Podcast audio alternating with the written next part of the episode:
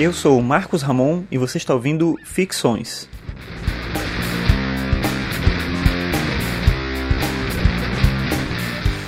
Esse é o episódio 64 e o tema de hoje é Desescolarização.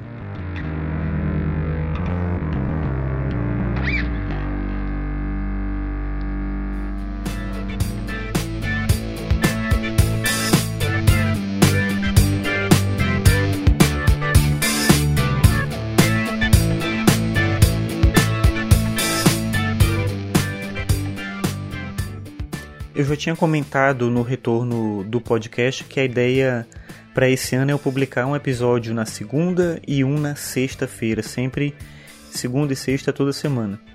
Nessa semana agora eu não consegui publicar no dia que eu queria, na segunda-feira, então vou publicar aqui ele, esse episódio 64, na terça-feira, dia 14 de fevereiro, mas depois tudo continua. Vamos ver até quando que eu consigo publicar dois por semana, qualquer coisa, se for o caso, eu comento aqui com você qualquer alteração nos planos, mas a princípio são dois episódios por semana.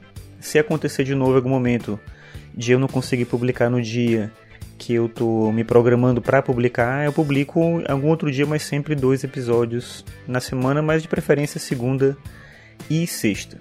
Então essa é a primeira coisa que eu quero falar. Outra coisa é que no ano passado, se você acompanha aqui o Ficções, eu comecei, eu fiz um projeto de um ano inteiro que foi publicar um episódio de podcast por dia, que foi o podcast Ano Bissexto. Então publiquei em 2016 366 episódios, um por dia, episódios bem simples, mas um episódio por dia durante o ano inteiro. Esse ano eu pensei em um outro projeto diário, que é um projeto de escrever e publicar um texto por dia no meu blog. Então você pode acompanhar lá em arcano5.com.br, eu estou publicando um texto por dia.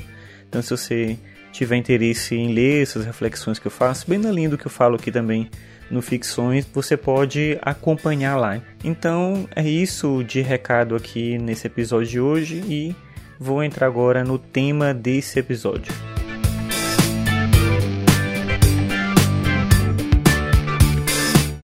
Eu não sou um defensor da escola para todo mundo.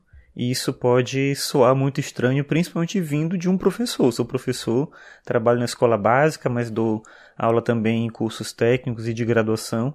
E é estranho, certamente, ouvir de um professor dizer que nem todo mundo deveria ir para a escola. Mas eu penso assim, eu acho que não é para todo mundo, não é um lugar para todo mundo.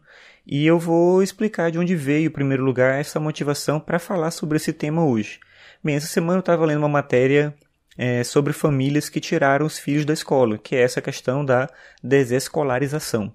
E aí eu decidi falar um pouco sobre isso, até porque a, esse processo de tirar o filho da escola não é necessariamente a mesma coisa que a educação domiciliar, que é um outro contexto, que é você se responsabilizar de oferecer todo o conhecimento da escola em casa. Então, esse é um contexto. O processo de tirar da escola, a desescolarização é tirar mesmo da vida escolar e tirar essa criança também desse contexto de assimilação desses conhecimentos, pelo menos no modelo acadêmico escolar que a gente tem.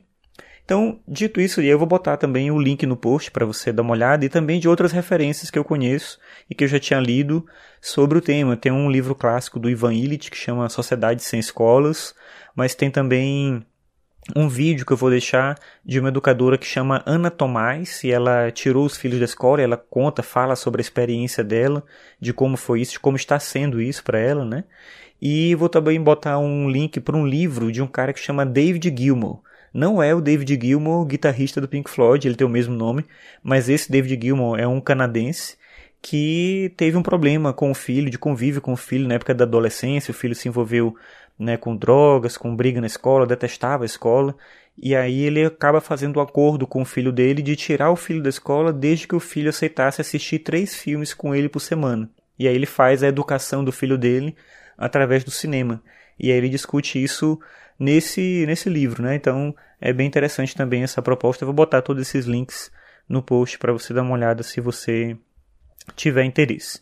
Então, dito isso, eu quero dizer o seguinte: a escola ela é muito boa para muita gente. Para mim, por exemplo, ela foi muito boa. A minha mãe não podia me dar nada melhor do que a escola. Não ir para a escola, no meu caso e no caso de muita gente, seria terrível.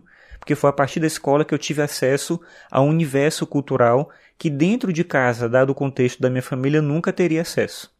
Então, a escola ela é boa, certamente ela é boa e necessária para muita gente. Mas será que todo mundo precisa dela? E esse é o questionamento. Quando a gente entende e percebe, e inclusive a matéria que eu vou colocar no post discute isso, a gente percebe o governo interferindo na decisão das pessoas e dizendo que elas não podem tirar os seus filhos da escola, porque é obrigação delas levar a criança, o adolescente, enfim, para o ensino regular, isso tá. Eu acho que a gente está partindo aí de um pressuposto de que todo mundo é incapaz de dar algo melhor do que a escola poderia dar. E eu acho que não é bem assim que funciona. A gente vive hoje uma escola que foi estabelecida no século XIX e a gente continua nela. Esse mesmo modelo do século XIX está valendo hoje. E aí a gente sabe, muita gente discute isso, que a gente tem que rever o que a escola é e as possibilidades dela. Mas mesmo esse modelo antigo, como eu falei antes, eu acho que ele é necessário para muita gente. Então, de forma alguma, a desescolarização é uma luta contra a escola. É uma luta, na verdade, pelo direito de quem tem condições de oferecer para os seus filhos algo melhor do que a escola poder fazer isso sem que o Estado é, puna essas pessoas, tire guarda das crianças, processe as famílias, alguma coisa desse tipo. E, de certa forma, pensando na minha atividade como professor, o que eu ensino é filosofia. E a filosofia, mas aqui com muitas ressalvas, a filosofia também é um processo de desescolarização, no sentido de que boa parte da nossa vida escolar é uma vida de alienação. É uma vida de aprender informação, aprender conteúdos, aprender a repetir coisas e não ser incentivado a pensar por conta própria. Então, se a filosofia propõe pensar por si mesmo, questionar, não aceitar tudo, ter um senso crítico diante de tudo que é colocado, a filosofia também é um processo de desescolarização nesse sentido mais amplo que eu estou usando, que não é o das famílias que tem na matéria, não é o do que as pessoas fazem, mas num sentido mais amplo de pensar que a escola não oferece aquilo que é mais necessário para a gente, que é a gente poder pensar e poder resgatar a nossa capacidade de admiração, a nossa capacidade de olhar para a vida com encanto. Você percebe que a escola tem um problema quando você vê os estudantes na escola loucos para ir embora dela. Ou pelo menos da sala de aula. Eles gostam do ambiente escolar porque tem uma vida social ali.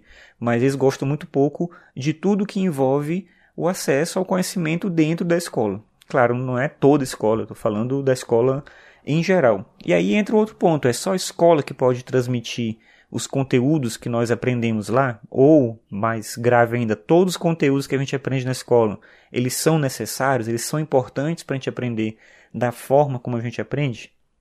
Tem várias respostas para isso e nenhuma delas é conclusiva o suficiente. De qualquer maneira, a gente já entende hoje o governo mesmo que proíbe a, a saída da criança, a retirada da criança da escola pela família, esse mesmo governo autoriza, no caso do ensino médio, hoje, até o ano passado pelo menos, o que valia era a nota do Enem, se tirasse uma nota tal no Enem, você podia ter o diploma de ensino médio, mas agora o governo vai propor uma avaliação específica para isso. Mas isso já é possível no caso do ensino médio. No caso da educação básica é, do ensino fundamental, não. Você tem que ir para a escola. Então tem todo esse contexto. Se o conhecimento pode ser acessado de outra forma, por que não acessá-lo então? Né? Se depois que a gente precisa é só o papel, o documento e há meios para conseguir esse papel, não teria tanto problema. Um argumento que se utiliza é que, ok, o conhecimento pode ser conquistado de outras maneiras que não através da escola. Mas e a socialização? Ela é um elemento importante da escola, a vida cultural e tudo isso. Então isso é um fator certamente importante, mas também não é a única forma. Então, de maneira alguma, as pessoas que tiram as crianças da escola, elas isolam essas crianças dentro de casa e prendem elas na frente da televisão ou no tablet lá com o YouTube e deixam elas ali o tempo todo. Pelo contrário, o que se propõe, pelo menos nos casos que eu tenho visto, é que essas crianças tenham uma possibilidade de interação, de construção de conhecimento através de um modelo bem mais amplo do que esse modelo que a gente tem, que é a informação da escola e a informação da mídia. É isso que a gente tem acesso quase que o tempo todo. De qualquer maneira, o que eu acho que é interessante, eu queria deixar isso aqui para terminar esse episódio, o que eu acho que é interessante nisso tudo, é a possibilidade da gente entender que as pessoas são diversas e o mundo ele pode ser diverso. A gente não tem que ter um único modelo para todo mundo. Eu sou professor, defendo a escola, acho que ela é muito importante para muita gente, mas não tem que ser o único caminho que todos têm que seguir. Algumas pessoas, se puderem, devem ter o direito de fazer outras escolhas, e isso é importante. Daí eu fico me imaginando, será que a gente vai viver de novo em um mundo sem escolas? Porque como eu falei antes, a escola, como a gente conhece hoje, foi inventada em um momento específico. As pessoas viveram antes sem escolas e construíram coisas fantásticas sem esse modelo educacional que a gente conhece. Então talvez a gente esteja caminhando para isso, para ter um mundo diferente que aceite pessoas diferentes e que perceba que é possível acessar conhecimento e construir uma vida social através de um modelo que não é um modelo institucionalizado, fragmentado e padronizado que é esse que a gente tem hoje em dia.